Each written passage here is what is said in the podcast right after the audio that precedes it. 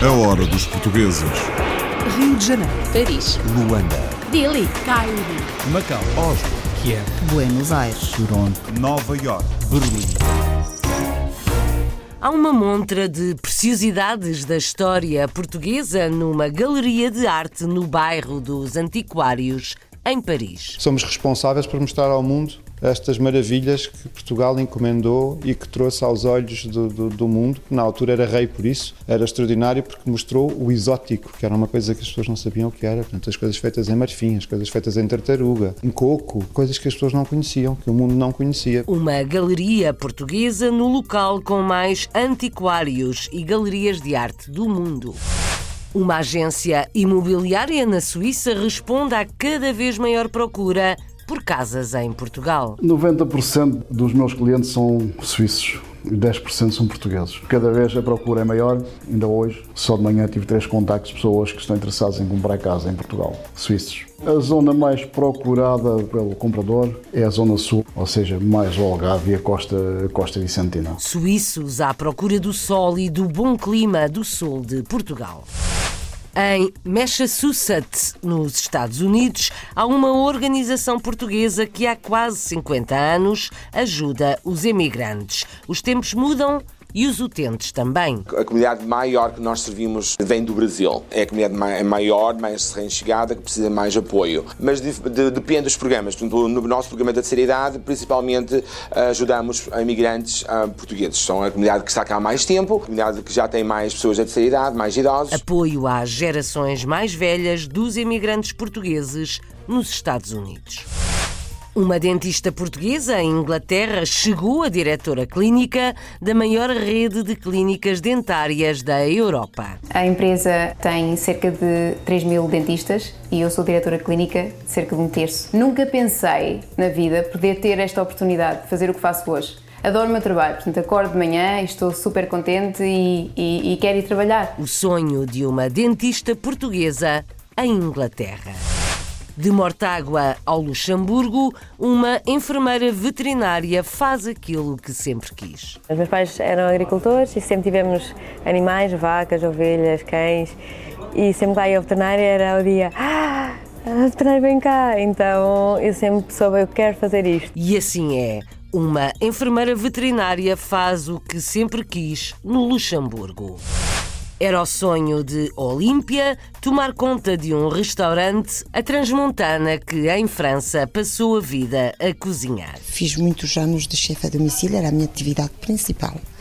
E depois lancei-me em tudo o que era evenencial, casamentos, batizados, tudo o que fosse famílias, festas de famílias, de empresas, tudo o que fosse exterior.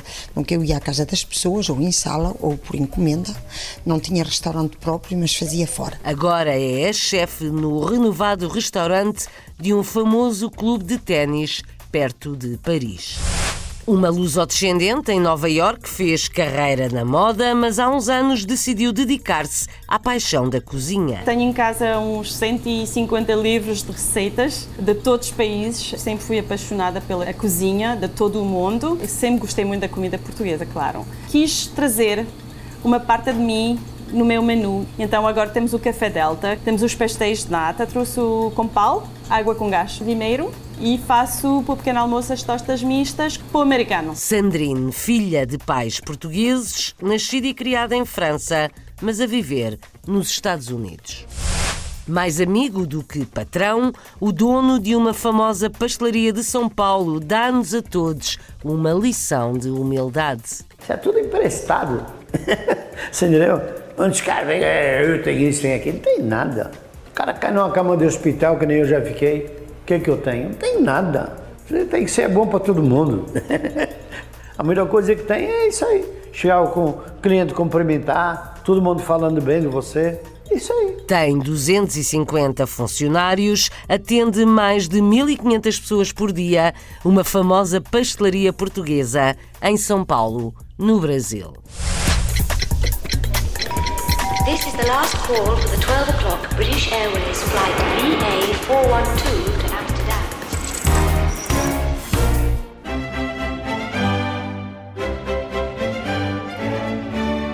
Para os os amantes de arte e antiguidades, o Carré Rive Gauche, em Paris, é como se fosse um paraíso. Que o digam os donos portugueses de uma galeria no bairro.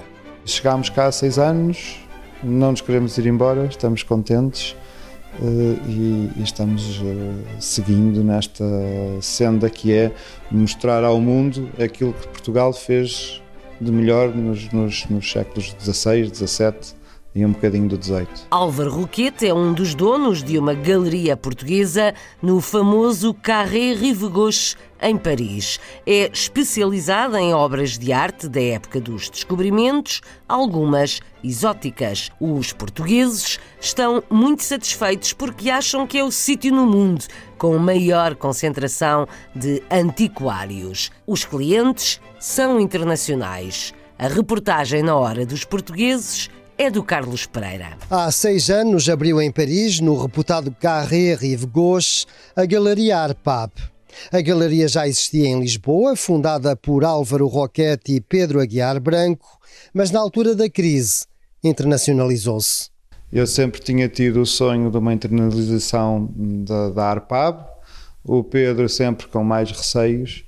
Eh, eu, como era o mais solto, fui eu que tomei as rédeas de vir para Paris.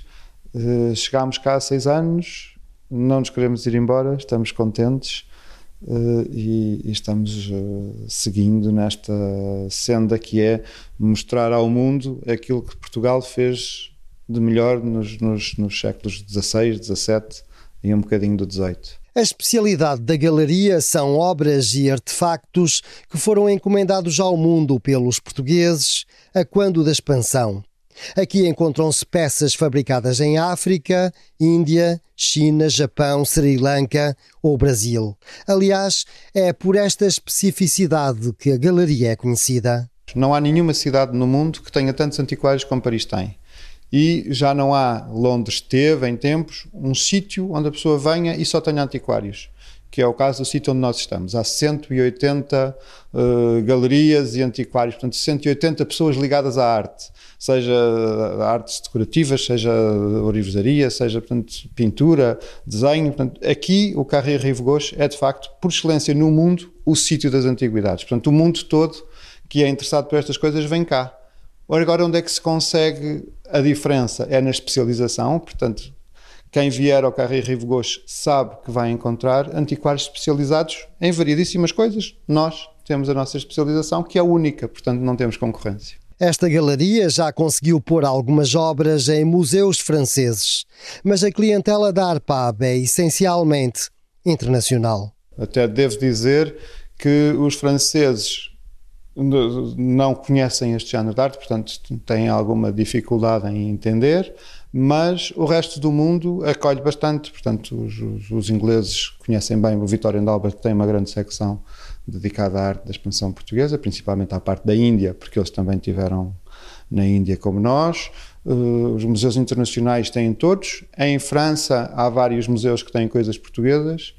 E, e, e, nós também, e outros antiquários que também fazem a parte internacional, somos responsáveis por mostrar ao mundo estas maravilhas que Portugal encomendou e que trouxe aos olhos do, do, do, mundo, que na altura era rei por isso, era extraordinário porque mostrou o exótico, que era uma coisa que as pessoas não sabiam o que era. Portanto, as coisas feitas em marfim, as coisas feitas em tartaruga, as coisas feitas numa série de materiais em coco, uh, coisas que as pessoas não conheciam, que o mundo não conhecia. Portanto, nós fomos reis nisso, trouxemos uma série de coisas que o mundo, que, que este mundo não conhecia porque o outro estava farto de conhecer, não é? Nos seis anos de presença em Paris, já por aqui entraram muitos clientes. Um deles ficou na memória. Um chileno entrou, gostou tanto e deixou aqui quase um milhão de euros. Preciosidades da história de Portugal e da arte em Paris.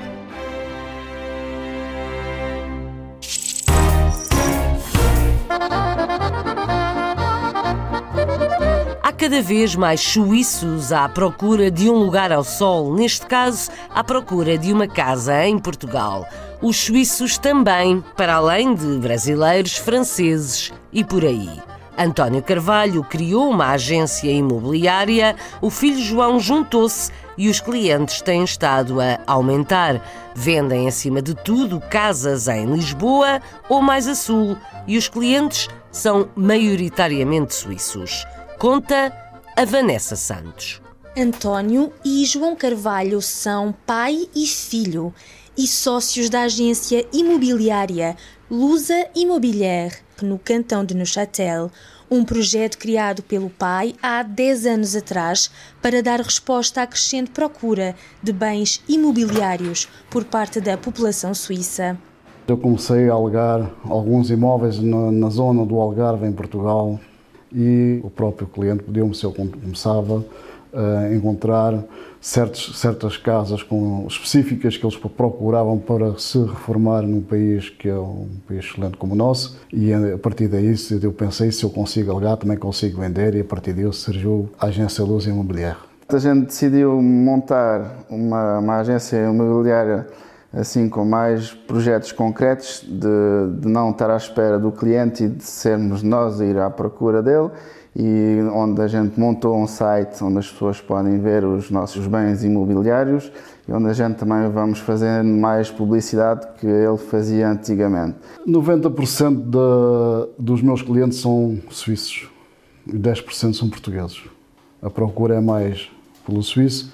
Na nossa comunidade sempre tem um irmão, um primo em Portugal que às vezes que procuram alguma coisa é esses familiares próprios que vão encontrar as, as, as ditas as ditas casas para esses nossos imigrantes aqui na Suíça. O que eu vou acrescentar nessa agência imobiliária é uma parte assim mais, mais jovem, onde o meu pai ainda trabalha à moda antiga e onde eu vou trazer assim mais, mais ideias, que seja um site, que seja uma página no, nas redes sociais, que seja eventos.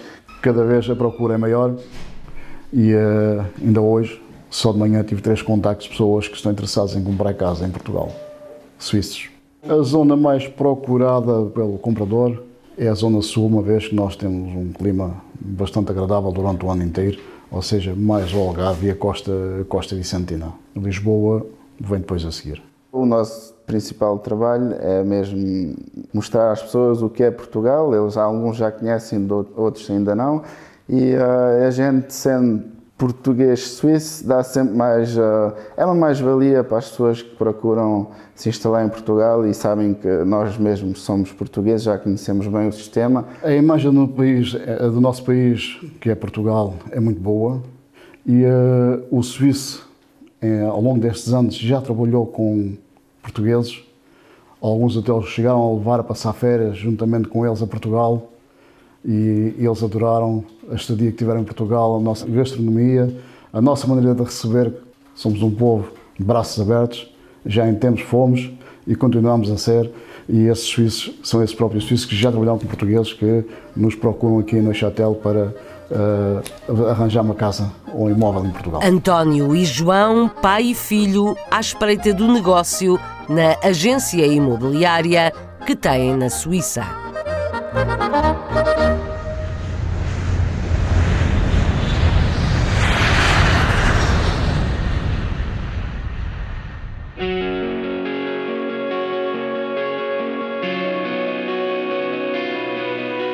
Chama-se MAPS e é uma organização portuguesa fundada há quase 50 anos nos Estados Unidos para ajudar os portugueses no país. Atualmente são os imigrantes mais velhos que precisam de mais apoio e frequentam o centro de dia da associação. A MEPS abre portas a todos os falantes de português e ajuda em questões burocráticas, jurídicas, serviços sociais, de saúde, por aí fora. É reconhecida pelas autoridades e por isso recebe financiamento. Vamos ouvir alguns testemunhos de utentes, mais as explicações da supervisora Maria Matos e do diretor da MEPS, Paulo Pinto. A reportagem para A Hora dos Portugueses é do Ricardo Pereira. A Massachusetts Alliance of Portuguese Speakers, mais conhecida por MAPS, surgiu em 1970 com o propósito de ajudar a comunidade imigrante de origem portuguesa.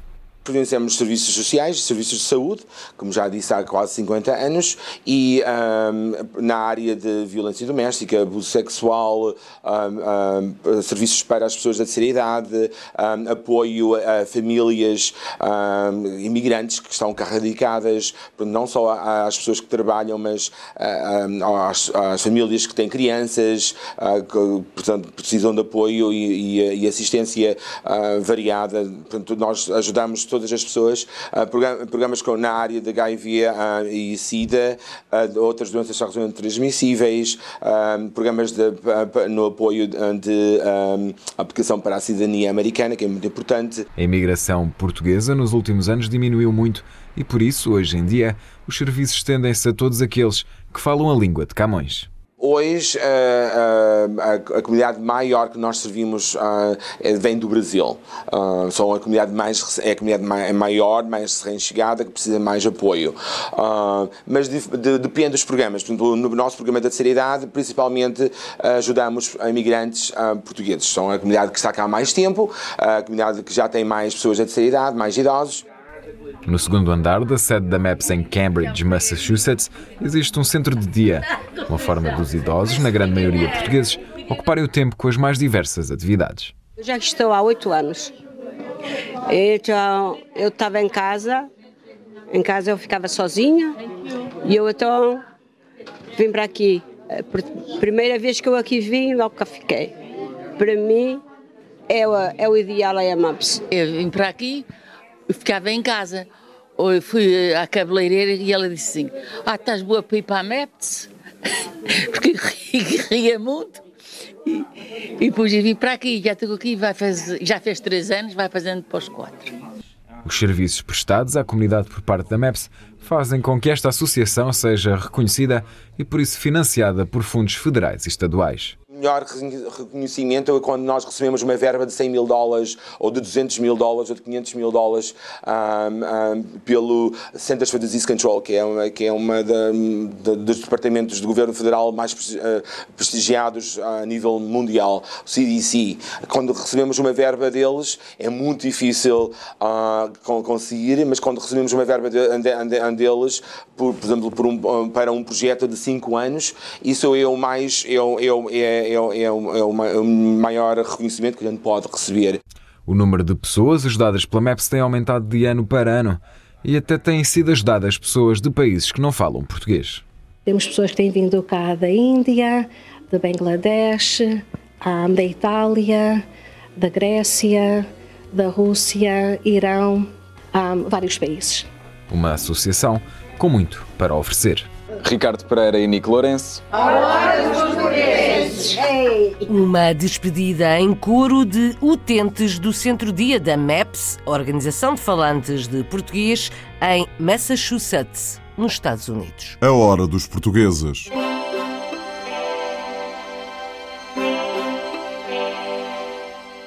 Portuguesa em Inglaterra tem tido uma carreira de sucesso como dentista. Susana Madrugo é agora diretora clínica da maior rede de clínicas dentárias da Europa.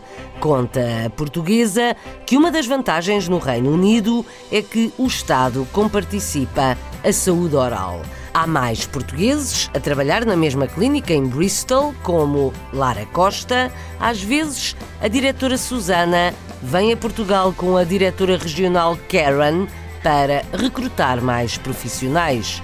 Renato Guerra é o guia da hora dos portugueses. Há 11 anos a viver no Reino Unido, Susana Madrugo encontrou neste país uma oportunidade de carreira. Iniciou a atividade profissional como médica dentista generalista até se tornar diretora clínica da maior rede de clínicas dentárias da Europa. A empresa tem cerca de 3 mil dentistas e eu sou diretora clínica de cerca de um terço. Oferece tratamentos no Sistema Nacional de Saúde, o NHS, e tratamentos privados.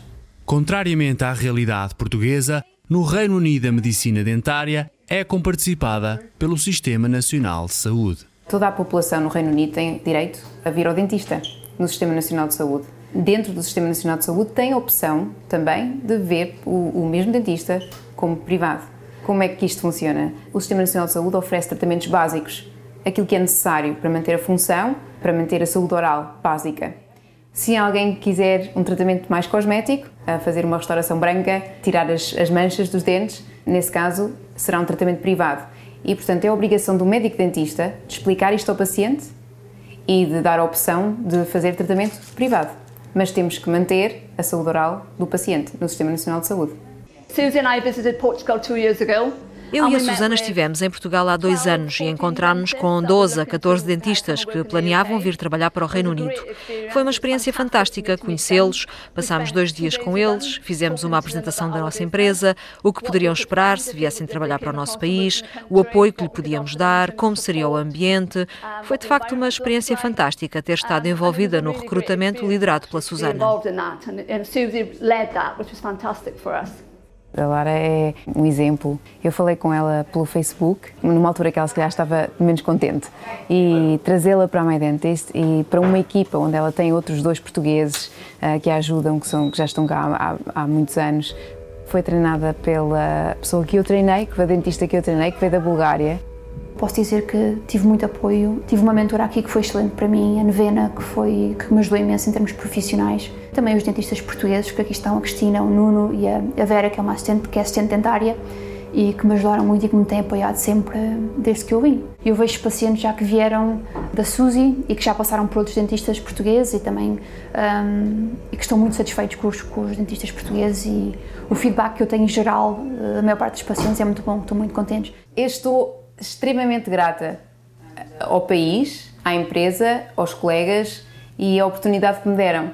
Nunca pensei na vida poder ter esta oportunidade de fazer o que faço hoje. Adoro o meu trabalho, portanto, acordo de manhã e estou super contente e, e, e quero ir trabalhar.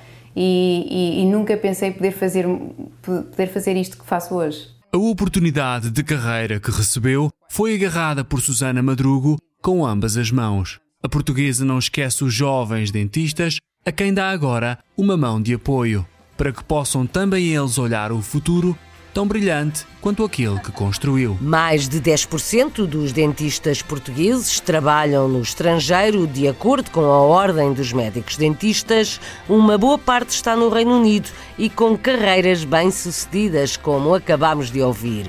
É assim para os dentistas, tal como acontece com milhares de enfermeiros portugueses.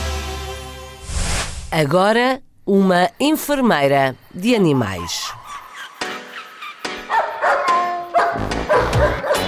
De Mortágua a Eche-sur-Alzette, no Luxemburgo, Liliana Rosa é enfermeira veterinária, profissão que sempre quis seguir depois de ter crescido rodeada de animais. É uma das suas paixões e viajar é outra. Liliana Rosa é uma aventureira e vive há seis anos no Luxemburgo. A Joana Tiago Reis conta mais. Liliana Rosa é natural de Mortágua e há seis anos que vive em Esch-sur-Alzette, a segunda maior cidade do Luxemburgo. Então, estou no Luxemburgo há seis anos. Um, vim para cá porque eu trabalhava em Portugal, mas as condições económicas do país não eram as ideais e tinha cá uma prima minha e tentei a minha sorte cá. Desde pequena que sabia o que queria ser quando chegasse a hora de escolher uma profissão. Os meus pais eram agricultores e sempre tivemos animais, vacas, ovelhas, cães e sempre que ia ao veterinário era o dia ah, a veterinária vem cá, então eu sempre soube eu quero fazer isto. Liliana é enfermeira veterinária numa clínica onde as urgências são uma constante do seu dia. Normalmente trabalho das duas da tarde às oito e meia da noite. Uh, na clínica é uma algazarra mesmo, porque um, nós temos muitos, muitos clientes e, um, para além disso, há as urgências. Um, então é sempre, sempre a mexer, sempre sempre ocupada no, no, trabalho. Para além do trabalho com os animais, Liliana fala-nos de uma outra paixão, as viagens. As viagens que, uh, começou quando eu fiz a minha primeira viagem com uma amiga minha, uh, quando acabámos o curso. Uh, fomos numa excursão de idosos com os avós dela para a Itália durante cinco dias, em que tivemos sempre a, a, viajar e a ver coisas novas e a partir daí começou o bichinho lá dentro. Depois vim para o Luxemburgo, comecei a ganhar dinheiro e onde eu trabalhava fechou durante três meses Então, durante a minha primeira viagem solo, foi para, para a Indochina, portanto, Vietnã, Camboja e Laos.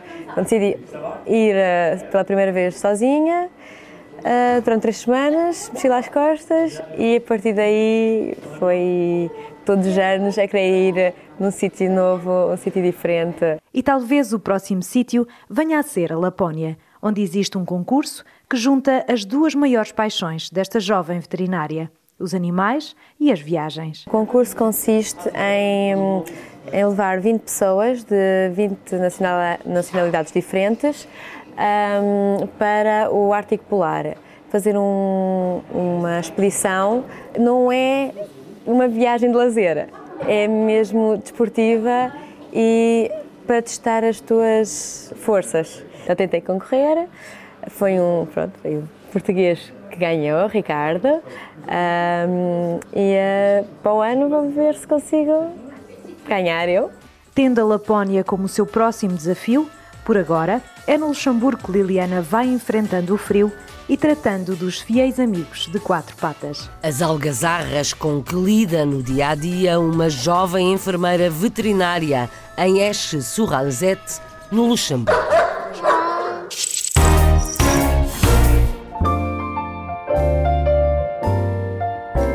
Era o sonho de Olímpia. A Transmontana em França está à frente de um restaurante num local de charme, como diz a própria.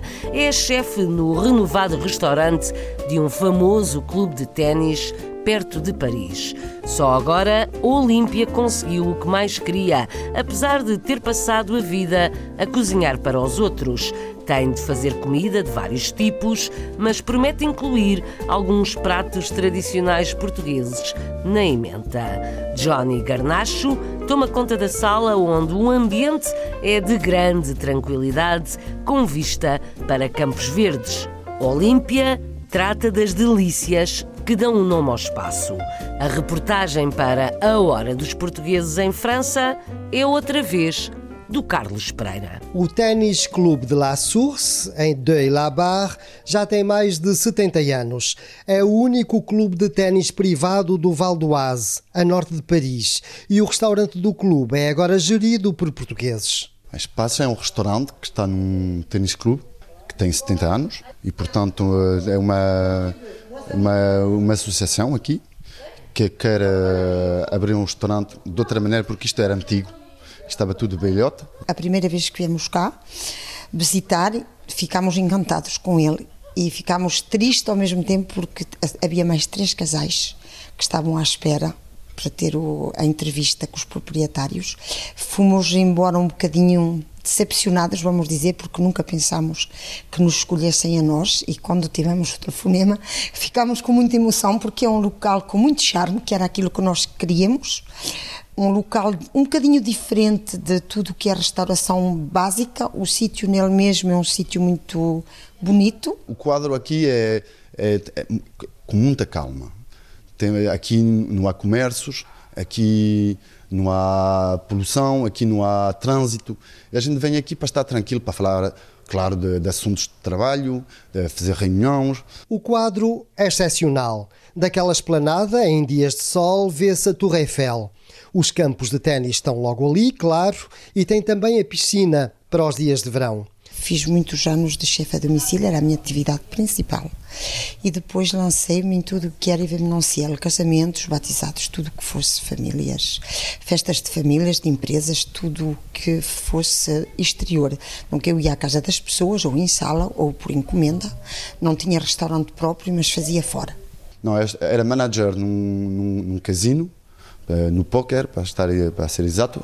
Fiz 10 anos este trabalho, aprendi muito, a eh, relação com a gente, eh, por isso que tenho muitas relações e, e, e, pronto, agora queria mudar para porque trabalho, trabalhar de noite e estas coisas com filhos não, não dava, claro. Olímpia Garnacho saiu de Mugadouro com apenas 13 anos de idade, mas sente-se portuguesa.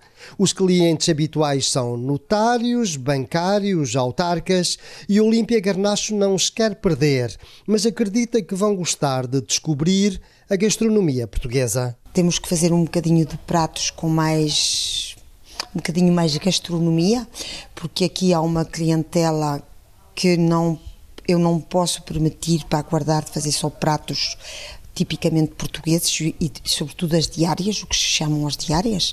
É, são pratos do dia, numa lousa, que muda todos os dias, com produtos do, do dia e frescos. Temos um prato de carne por dia, um peixe e um vegetariano. Então nós vamos começar a fazer restauração portuguesa, feijoada, cozida portuguesa, carne alentejana. Já vamos ter, amanhã eu vou ter bacalhau à brás, domingo vou ter carne alentejana. Uh, e vamos fazer pratos portugueses. Vamos começar a fazer ou o peixe português ou a carne portuguesa. Este é um restaurante histórico, está num sítio de prestígio e a partir de agora vai passar também a propor pratos portugueses. O sonho de Olímpia era ter um restaurante de charme e, pelos vistos, conseguiu. Toma conta do restaurante de um famoso clube de ténis perto de Paris.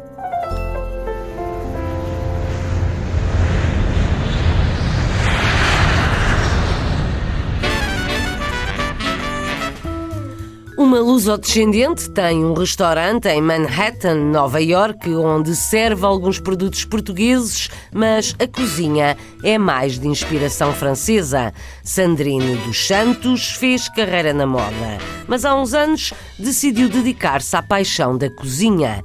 Filha de pais portugueses, nascida e criada em França, mudou-se para os Estados Unidos, onde trabalhou como estilista de moda antes de abrir um café-restaurante. Uma história contada na hora dos portugueses pela Margarida André. Foi em Manhattan, na cidade de Nova York, que fomos conhecer a multifacetada Sandrine dos Santos e o seu restaurante Ratatouille, uma aventura que começou há cerca de quatro anos. Filha de pais portugueses, Sandrine nasceu e cresceu em Paris, no seio de uma família portuguesa, em que a cultura do país de origem esteve sempre presente. A minha influência portuguesa foi muito importante, ah, porque toda a minha família, do lado da minha mãe, estava vivendo em França e sempre nos juntamos e sempre eram festas tipo comida portuguesa, falavam português uh, e isso sempre ficou assim um bocado comigo, não?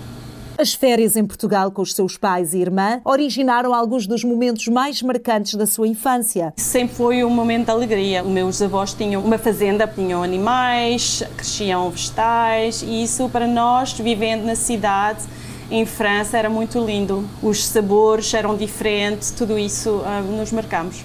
Aos 19 anos e após terminar o ensino secundário, parte sozinha para os Estados Unidos, onde se formou em psicologia e espanhol. No entanto, a sua paixão pelas artes e, em particular, pela moda, fez com que volte a alterar o rumo da sua carreira. Quando terminei aqui os estudos, Voltei para a França um ano e meio e fiz uma escola de desenho de moda. Depois de um ano e meio, voltei para os Estados Unidos e encontrei um trabalho na moda. E fiquei na moda trabalhando 15 anos. Na empresa em que trabalhava como estilista, as malas de senhora eram o seu principal foco. Era muito criativo, muito interessante. Ah, até cheguei a fazer um, o saco que está num filme muito famoso que é do Devil Wears Prada e trabalhei com um estilista lá, a Patricia Field. Também tinha aquela paixão de cozinhar, não é? De fazer pratos e de fazer jantares em casa para os meus amigos e tudo isso. E então comecei a pensar, a fazer algo para mim mesmo e foi assim que saiu o restaurante Ratatouille.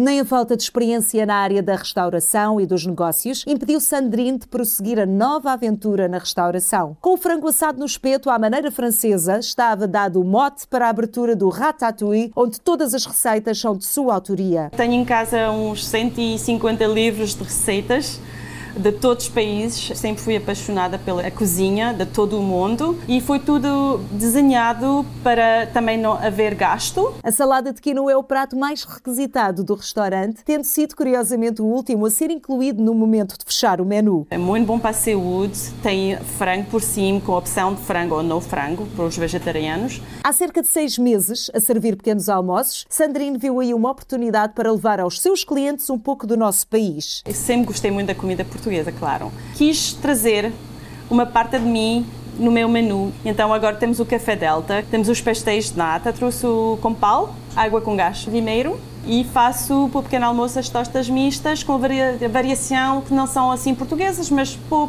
o americano. Situado numa zona de escritórios, os americanos são os principais clientes do Ratatouille. São muito mais homens do que mulher, que é interessante. Eu já notei que os homens têm um bocadinho um budget, um bocadinho mais grande. Considera que os seus clientes procuram a qualidade dos seus produtos. A maior parte dos nossos clientes são homens entre, vou dizer, 25 e 40 anos, 45 anos. O nosso frango é muito bom, não tem hormonas, não tem antibióticos, é muito apetecível para o americano desta idade. Está muito consciente do que põe na boca, não é? No futuro, imagina o ratatouille espalhado por vários locais, apesar de todas as dificuldades que acarreta gerir um restaurante em Nova York. Muito complicado. Agora, quem tiver paixão, aguenta-se, não é?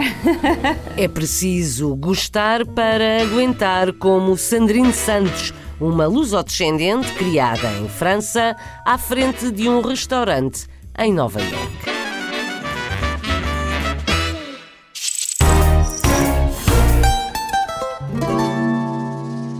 Obra de um português, uma das melhores padarias pastelarias de São Paulo, no Brasil.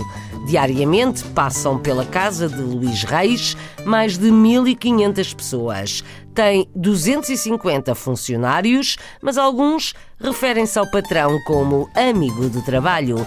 Vamos ouvir o Carlindo e também a Arina, que deixou recentemente a Venezuela. Humildade não falta no discurso do madeirense Luís Reis. Começou há quase 60 anos e começou por baixo, como operário numa fábrica. Não esquece que tudo é efêmero. O Pietro Serzuzimo conta a história. Natural da Ilha da Madeira, Luiz de Freitas Reis mudou-se para o Brasil em 1961 com 17 anos de idade e desde então tem trabalhado incansavelmente. Seus esforços culminaram, entre outros negócios, na luxuosa padaria Delícia de Perdizes, um ícone da Zona Oeste de São Paulo que recebe diariamente mais de 1.500 pessoas. Comecei a trabalhar numa, numa fábrica de botão, de camisa.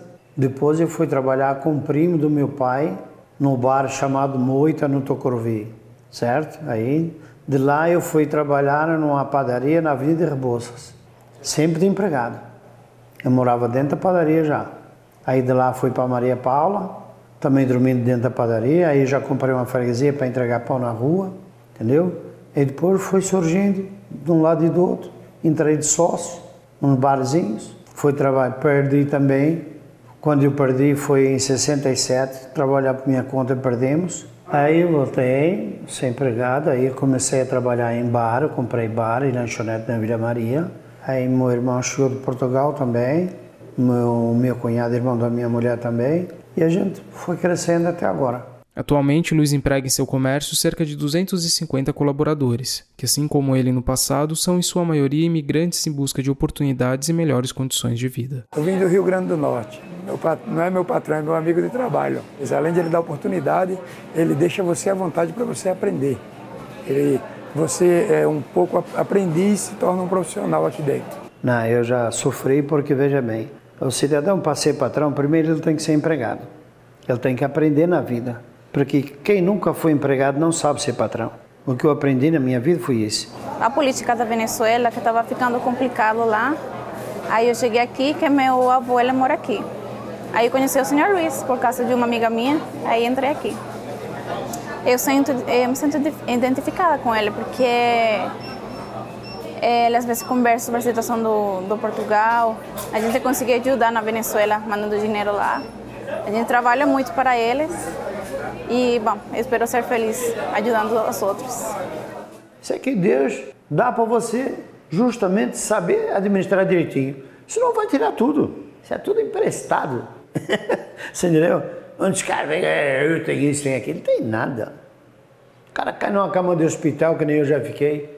Que, que eu tenho? Não tem nada. Você tem que ser bom para todo mundo. A melhor coisa que tem é isso aí. Chegar com o cliente cumprimentar, todo mundo falando bem de você. Isso aí. Para mim, a melhor coisa que é isso é, e para mim, né, não tem dinheiro que pague isso aí. O reconhecimento vale mais do que muito dinheiro, segundo Luís Freitas Reis, um português em São Paulo, à frente de uma padaria que também é pastelaria.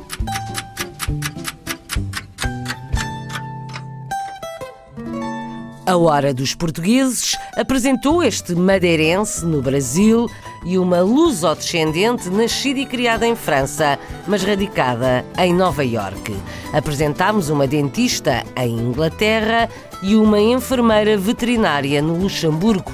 Passámos numa agência imobiliária na Suíça e parámos no Cartier de Rive Gauche, em Paris, para espreitar uma galeria portuguesa no famoso bairro onde se concentram muitas dezenas de antiquários e galerias de arte. Os olhos e ouvidos da hora dos portugueses ficam atentos. A Hora dos Portugueses, com sonoplastia de Paulo Cavaco, edição e apresentação de Isabel Gaspar Dias.